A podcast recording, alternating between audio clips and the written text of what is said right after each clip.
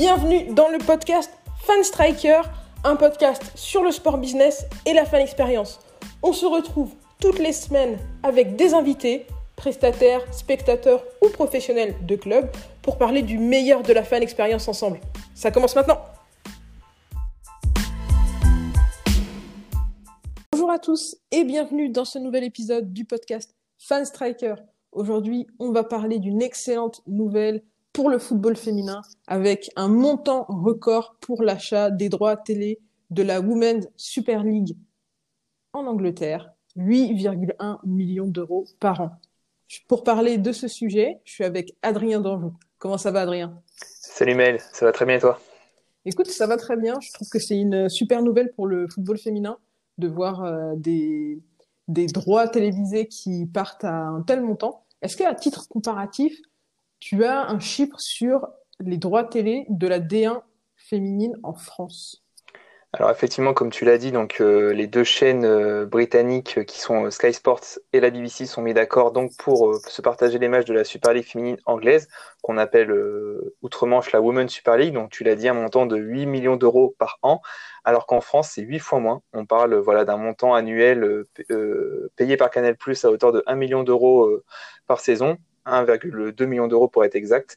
Donc voilà, on a une véritable différence entre euh, les deux ligues et ça montre encore une fois, un petit peu comme chez les hommes au final, la puissance, euh, je dirais même la surpuissance de la ligue euh, football anglaise. Pour toi, l'une des raisons de la popularité de la ligue féminine anglaise, c'est une stratégie de communication très structurée, très divertissante et très immersive. Est-ce qu'il y a deux, trois clubs que tu as en tête qui sont euh, vraiment les modèles en termes de communication? Effectivement, voilà, euh, une fois que j'ai appris la nouvelle, j'ai voulu un petit peu creuser, savoir euh, comment les clubs en fait anglais communiquaient auprès de leur, par rapport à leur équipe féminine. Et en fait, ce que j'ai pu constater, c'est qu'au final, il n'y a pas de distinction entre les hommes et les femmes. On va dire qu'il y en a une qui est très forte justement, c'est que à chaque fois on retrouve euh, des comptes séparés. C'est par exemple sur Instagram, tu auras le compte euh, de l'équipe masculine, mais l'équipe féminine a son propre compte. Euh, en France, c'est le cas pour seulement trois clubs, donc le PSG, le Paris FC, Bordeaux et le Havre. Sinon, sur le même compte Instagram du club, on retrouve voilà des équipes, les deux équipes qui se mélangent un petit peu. Là, vraiment en Angleterre, on veut vraiment mettre en place une distinction très solide et ce qui pour moi renforce l'identité de l'équipe féminine. Et c'est notamment le cas de Chelsea. Chelsea, c'est assez impressionnant. Tu as 2,5 millions d'abonnés sur le compte Instagram des Chelsea euh, FC Women. Donc voilà, ce qui est quand même assez impressionnant. Et en fait, sur place, tu retrouves au final les mêmes contenus que tu peux retrouver sur le compte Instagram de Chelsea FC où on parle de l'équipe masculine. Donc on retrouve des choses assez classiques, voilà, des photos des matchs, des interviews des joueuses, des scores, des résumés des matchs, ce genre de choses, euh, ce qui montre vraiment qu'il n'y a pas de distinction qui est faite et que la volonté des clubs, c'est de, voilà, de valoriser au maximum leur équipe féminine qui est vraiment une identité euh, forte en interne, visiblement. Ce que je trouve vraiment très cool sur les sites, sur les pages des réseaux sociaux de ces équipes féminines, c'est que comme tu le disais, il va y avoir énormément de contenu orienté sur le match, sur ce qui se passe sur le terrain, mais il y a aussi un réel effort de plonger le supporter en immersion dans le quotidien des joueuses et ce qui se passe pas forcément sur le terrain. C'est une manière euh, de faire connaître le club, c'est une manière de faire en sorte que les supporters s'attachent aux joueuses. Et puis il y a, euh, ça diversifie le contenu. On, s'attache aux joueuses euh, dans des situations différentes. Je pense notamment à une super activation qui avait été faite autour de de la Formula E avec euh, Nissan. Exactement, c'est ça. Donc là, on est euh, sur YouTube cette fois-ci. Donc en fait, c'est le club de Manchester City qui est un des clubs euh, qui, à titre personnel, je trouve euh, le, meilleur sur YouTube. ça fait de nombreuses années que le club, voilà, réalise des contenus hyper divertissant, voire j'ai même hyper drôle avec l'équipe masculine. Je me souviens par exemple de joueurs de City euh, qui pour le Nouvel An chinois devaient euh, tester des, des repas typiques chinois aussi bons euh, que, que mauvais les uns que les autres. Donc c'était assez drôle et en fait ils le font de plus en plus cette fois-ci avec les femmes. Donc là par exemple comme tu l'as dit c'est que la Formula E euh, où en fait un pilote de chez Nissan qui est le partenaire du club de Man City qui a en fait challengé plusieurs joueuses de l'équipe féminine pour euh, voilà leur faire une pour qu'ils fassent en fait une simulation de, de course avec euh, le but de faire le, le chrono le, le, plus faible possible.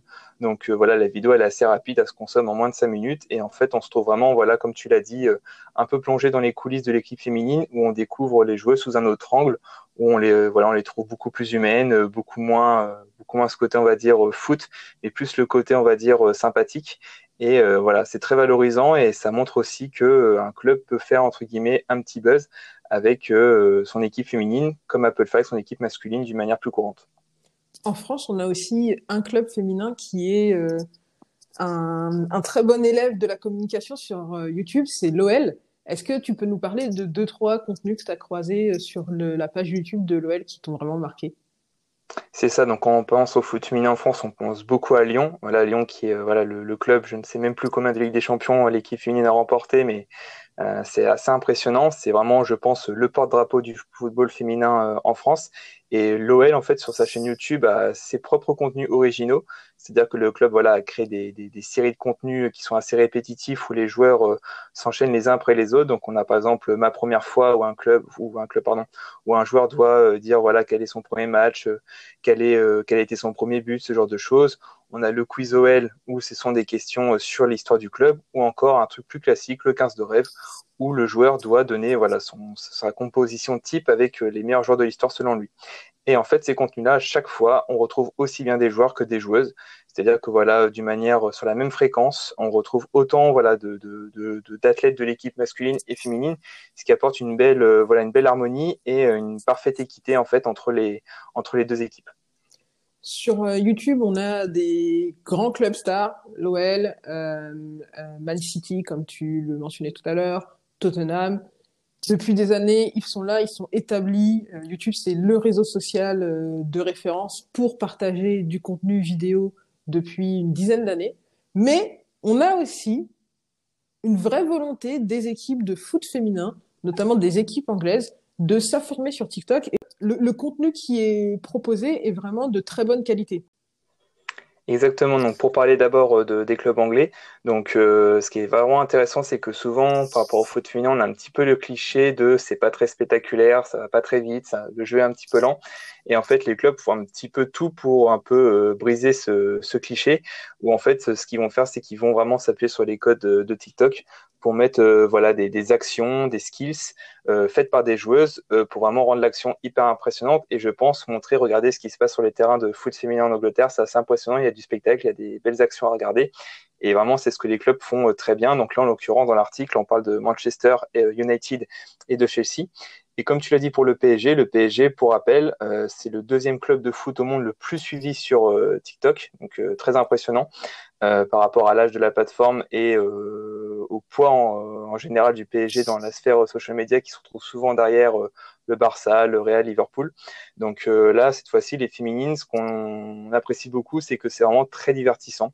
Ça peut être voilà des, challenges liés à la danse, ce genre de choses. On quitte un petit peu plus le terrain pour vraiment être dans du divertissement pur, mais je pense que ça rapproche grandement euh, l'audience, du moins la communauté de fans du PSG, qui sur TikTok forcément très jeune, euh, et des athlètes tout simplement.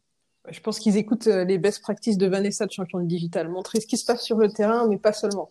Euh, c'est vraiment une porte-drapeau de, de cette notion et, j'aime vraiment euh, voir ça sur les comptes TikTok, voir ça sur les comptes YouTube, sur les comptes Instagram. Quand tu as la possibilité de voir non seulement, bien sûr, de belles actions, des gestes techniques, mais aussi de voir comment ça se passe une journée dans la peau d'une joueuse du PSG, un avant-match dans la peau d'une joueuse du PSG, ou simplement de découvrir la personnalité des joueuses en dehors du terrain, ça fait toujours plaisir. On a un grand succès du coup euh, qui vient de tomber sur euh, pour la Super League, la Women's Super League en Angleterre. On a parlé de tous ces efforts menés par les clubs pour mettre en avant leur sport, mais dans ce succès, je pense vraiment que la ligue, le, le rôle de la FA Women's Super League n'est pas à négliger. Est-ce que tu peux nous dire un petit peu plus de détails, nous donner un peu plus de détails sur les efforts menée par la Ligue dans ce succès? C'est ça, donc en fait, quand la nouvelle est tombée, je suis rapidement tombé sur un article LinkedIn d'Arnaud Simon, qui est le CEO d'une agence de marketing qui s'appelle In and Out Stories. Donc l'article remonte à novembre 2019, donc ça remonte à quasiment un an et demi. Mais en fait, il expliquait à l'époque pourquoi la, nouvelle à l'époque, la nouvelle euh, euh, Women's Super League était en fait innovante euh, en termes de ligue sportive. Donc d'abord, il faut savoir que c'est une ligue où on retrouve 12 clubs comme en France, mais euh, où on retrouve uniquement des structures professionnelles. Et ce qui est intéressant, c'est qu'on retrouve un petit peu le modèle américain d'une ligne, fermée. pardon. C'est-à-dire que par exemple, des clubs comme Manchester United, qui euh, ont créé leur équipe féminine un petit peu tard par rapport aux autres, ont rapidement pu atteindre ce championnat parce qu'ils avaient une structure financière et organisationnelle qui le permettait. Donc euh, voilà, c'est un petit peu semblable aux, aux, ligues américaines. On va pas forcément être focus sur le sportif où il faut voilà faire plusieurs montées de championnat en championnat pour accéder à l'élite. Là, si tu as des garanties financières et organisationnelles, tu peux tout de suite, ou du moins de manière plus rapide, atteindre cette ligue-là, ce qui fait qu'elle est forcément attractive avec des clubs euh, puissants. On a aussi tout un rebranding euh, qui a bien été détaillé dans l'article où en fait, on, si vous jetez un petit un œil sur le logo de la Super League et toute la charte graphique, on est vraiment sur quelque chose de très design, de très moderne et d'assez alléchant. Et aussi, surtout, ce qui est très intéressant, bah, c'est la retransmission des matchs. Elle est quand même très large. Euh, tous les matchs sont, sont, disponibles sur la BBC et Sky Sport. Ils sont aussi disponibles sur une, application gratuite euh, mise à disposition par euh, le Football Association, donc la Ligue de football anglaise, pour pouvoir permettre vraiment la, voilà, la retransmission des matchs la plus large et vraiment pousser au maximum le, la visibilité du football féminin en Angleterre. Donc ça, c'est vraiment une best practice. Si, on, si demain on a envie de de lancer une ligue fan striker de football féminin ou de, ou de tennis ou de basket. Je pense que c'est vraiment euh, ce qui s'est passé avec la Women's Super League, c'est vraiment un modèle pour le développement d'un le développement d'un championnat, avoir un tel support de la ligue, c'est vraiment important. Je sais que quand on parle de fan expérience, on regarde souvent ce qui se passe aux États-Unis avec euh, la NBA, la NFL, la NHL, euh, la NWSL. Et là, c'est un exemple qui est de l'autre côté de la Manche, qui est en Europe et qui montre que l'implication d'une ligue est vraiment cruciale dans le développement d'un championnat. C'est ça, comme tu l'as dit, ils sont vraiment donné les moyens d'avoir une ligue féminine forte. Et surtout, je pense, la volonté de la ligue, c'était vraiment que les clubs phares anglais que tout le monde connaît à travers le monde, donc Arsenal, Chelsea, Man City, Man United, Tottenham, soient présents, en fait, tout simplement euh, dans cette ligue-là pour, euh, voilà, surfer sur l'image des hommes pour euh, pouvoir renforcer celle des femmes en France, des clubs comme Monaco ou l'Olympique de Marseille, par exemple, euh, ou même pourquoi pas la Saint-Etienne, qui ont des grandes communautés de fans, ne sont pas aujourd'hui présents dans la D1 féminine, ce qui peut peut-être, d'une manière euh, ou d'une autre, euh, limiter, on va dire, la visibilité du championnat par rapport à l'audience de fans de foot qui existe déjà au niveau des hommes. Exactement, je pense que c'est important d'essayer de profiter des synergies qu'on peut avoir à l'heure actuelle entre le foot masculin et le foot féminin mettre en avant euh, le foot féminin sur les plateformes masculines et le foot masculin sur les plateformes féminines, c'est une synergie qui est euh, qui semble tout à fait naturelle. Et j'espère qu'à l'avenir, on aura de plus en plus de soutien des équipes masculines vers les équipes euh, féminines pour que le football féminin se développe grandement en France. J'ai qu'une hâte, c'est de pouvoir retourner dans les stades, voir des matchs de football féminin et un jour, pourquoi pas peut-être accueillir de nouveau la Coupe du Monde féminine en France. Effectivement, tu veux bien le noter. Et euh, malheureusement, avant euh, cette fameuse pandémie, on voyait de plus en plus, et c'est le cas notamment pour l'OL et le PSG, les équipes féminines jouer euh, donc pour Lyon au Groupama Stadium et le PSG au Parc des Princes, ce qui, selon moi, je pense, contribue grandement à la visibilité où le théâtre dans lequel se jouent les matchs est attractif pour ces deux clubs et ça doit vraiment inciter, je pense, de plus en plus de personnes à se rendre au stade pour assister à ces matchs-là. Exactement à la réouverture des stades, on espère qu'on aura, on aura la possibilité de, de voir euh, de beaux spectacles dans, ce, dans ces belles enceintes. En tout cas, Adrien, merci beaucoup d'être venu partager ton opinion sur ce sujet aujourd'hui. Après ce podcast, où est-ce qu'on peut se retrouver? Eh bien, écoutez, euh, sur Twitter euh, ou LinkedIn pour traiter de l'expérience fan en France et à l'étranger. De même, vous pouvez me retrouver sur le site Fanstriker, dans le podcast Fanstriker et sur LinkedIn, Maël Tafou. Je te dis à la prochaine, Adrien. Au revoir. À bientôt, Maël. Salut.